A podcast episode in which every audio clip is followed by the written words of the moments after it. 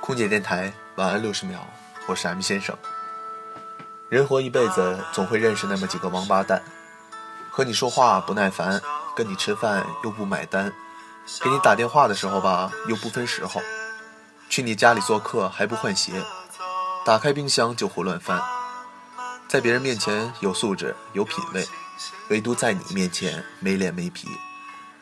但是当你出事儿的时候吧，第一个冲上来维护你的往往是这种王八蛋。在这边的时候，很想跟他们叙叙旧。有可能我有特别多的话想和这些人说，但是见了面又会语塞。但是绝对不是因为许久未见而变得生疏。生活中发生什么，我们无法选择，但至少我们可以选择怎么面对。